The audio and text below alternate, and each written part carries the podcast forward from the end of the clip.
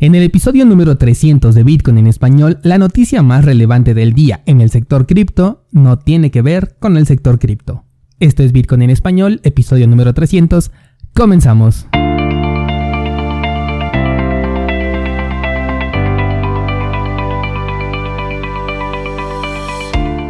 Hola, soy Daniel Vargas y esto es Bitcoin en español, un lugar donde hablamos de la tecnología más revolucionaria desde la invención del Internet.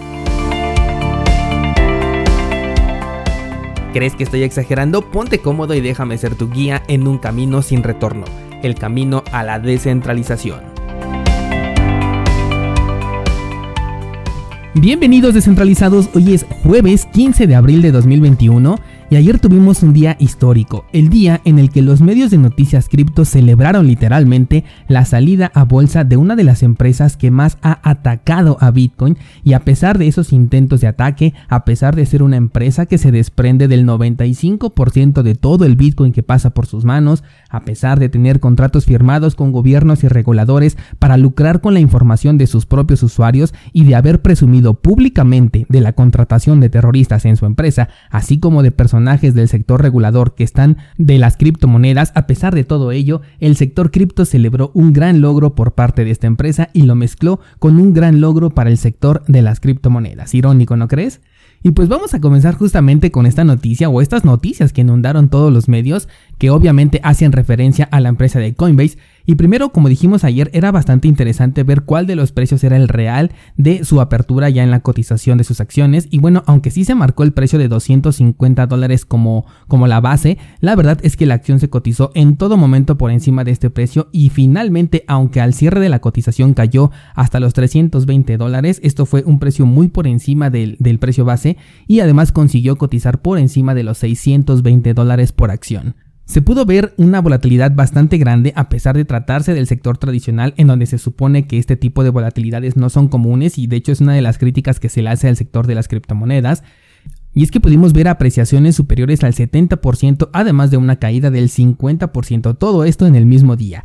Claro que este es un evento puntual tratándose de justamente el día de salida y pienso que después ya esta volatilidad va a ser más parecida a lo que solemos ver en estos mercados tradicionales. Por otro lado, hay empresas que ya están ofreciendo tokens anclados al valor de la acción, lo cual es como un sándwich de derivados en donde estás comprando un token que representa una acción, que representa un fragmento de una empresa que dice representar al sector de las criptomonedas. Entonces es como que una capa sobre otra. Aquí tenemos una doble perspectiva. Para Binance, que es una de las empresas que está ofreciendo ya este token, es un buen movimiento. ¿Por qué? Porque como empresa se mantiene siempre a la vanguardia de ofrecer lo que los usuarios quieren. Y yo siempre te he dicho que admiro mucho a Binance como empresa porque siempre está buscando ofrecer lo que sus usuarios le están pidiendo, ¿no? O sea, aunque no esté de acuerdo con las cosas centralizadas, con la Binance Smart Chain, porque eh, va en contra de la descentralización que el sector de las criptomonedas nos está ofreciendo, como empresa siempre ha sabido estar en el lugar adecuado y con los servicios adecuados. Y la otra visión es que como inversionista estarías comprando una representación devaluada de una acción, por lo que no le vería mucho sentido comprar un token de una acción, sobre todo ahora que las mismas acciones reales ya están a la venta. Pero bueno, en este sector de las criptomonedas tenemos diversidad para todos los gustos. Algo bastante curioso es que poco después de haber salido este token en Binance, se suspendió la actividad debido justamente a la alta volatilidad en las acciones. Tomando en cuenta que el sector cripto es un lugar en donde estamos acostumbradísimos a la extrema volatilidad, creo que simplemente no quisieron afectar a la cotización real de la acción o que existiera una brecha muy grande entre el mercado real de acciones y el derivado, el token que estaba ofreciendo Binance, por lo que prefirieron suspenderlo, una de las razones para ver por qué esto no tiene nada que ver con el sector de las criptomonedas. Regresando a Coinbase como empresa, el CEO decidió enmarcar en la posteridad este momento de la salida eh, a bolsa, colocando un mensaje en la cadena de bloques al mero estilo de Satoshi Nakamoto cuando nació Bitcoin. En esta ocasión pidió al grupo de minería eh, F2 Pool que colocara el título de un artículo de New York Times del día de hoy en el bloque 679.187 un artículo que hace referencia al nuevo plan de rescate americano para frenar el impacto económico provocado por la pandemia en Estados Unidos. Este fue un mensaje que causó bastante controversia, pues en declaraciones anteriores el CEO ha dicho que ni él ni sus empleados podían hablar con tintes políticos porque esto distaba mucho de su visión como empresa. También este mensaje es un poco contradictorio, puesto que Coinbase es una empresa completamente alineada con los actores políticos en turno. Y para cerrar este tema, la empresa de Coinbase decidió regalar 170 mil acciones a sus empleados, con la total libertad de hacer lo que quieran con ellas, o sea, no están bloqueadas, lo cual quiere decir que si quisieran, hoy mismo los pudieron haber vendido, obteniendo pues obviamente unas ganancias porque eh, fueron un regalo. El valor de este regalo supera los 25 mil dólares y se trata de 100 acciones que fueron entregadas a cada uno de sus empleados, tomando en cuenta que Coinbase cuenta con una plantilla de 1.700 empleados dentro de sus filas.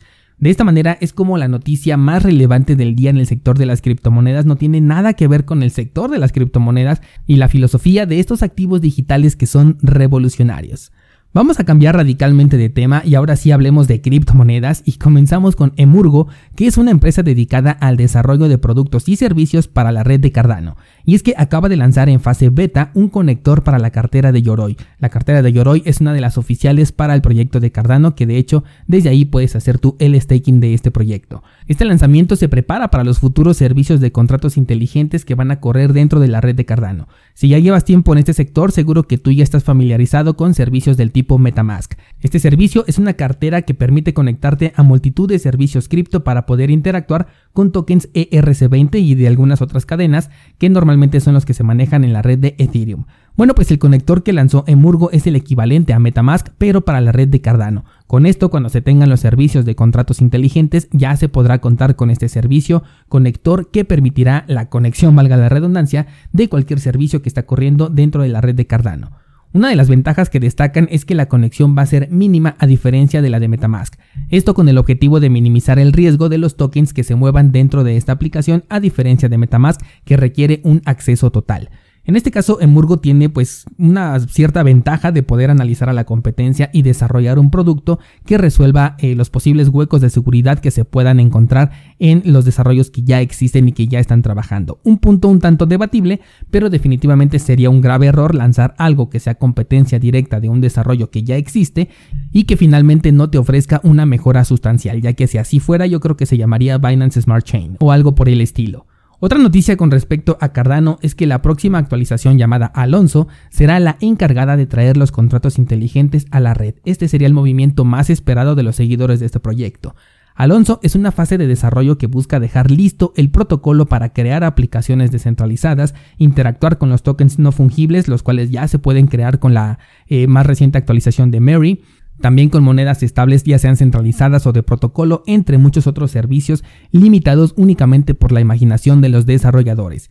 Esta actualización ya está siendo trabajada y va a terminar con una fase de bloqueo de cuatro semanas. Este tiempo se destinará a que los exchanges, carteras y todo aquel que tenga una interacción directa con el protocolo pueda actualizarse a la última versión y la bifurcación dura de paso finalmente a la era de los smart contracts dentro de Cardano.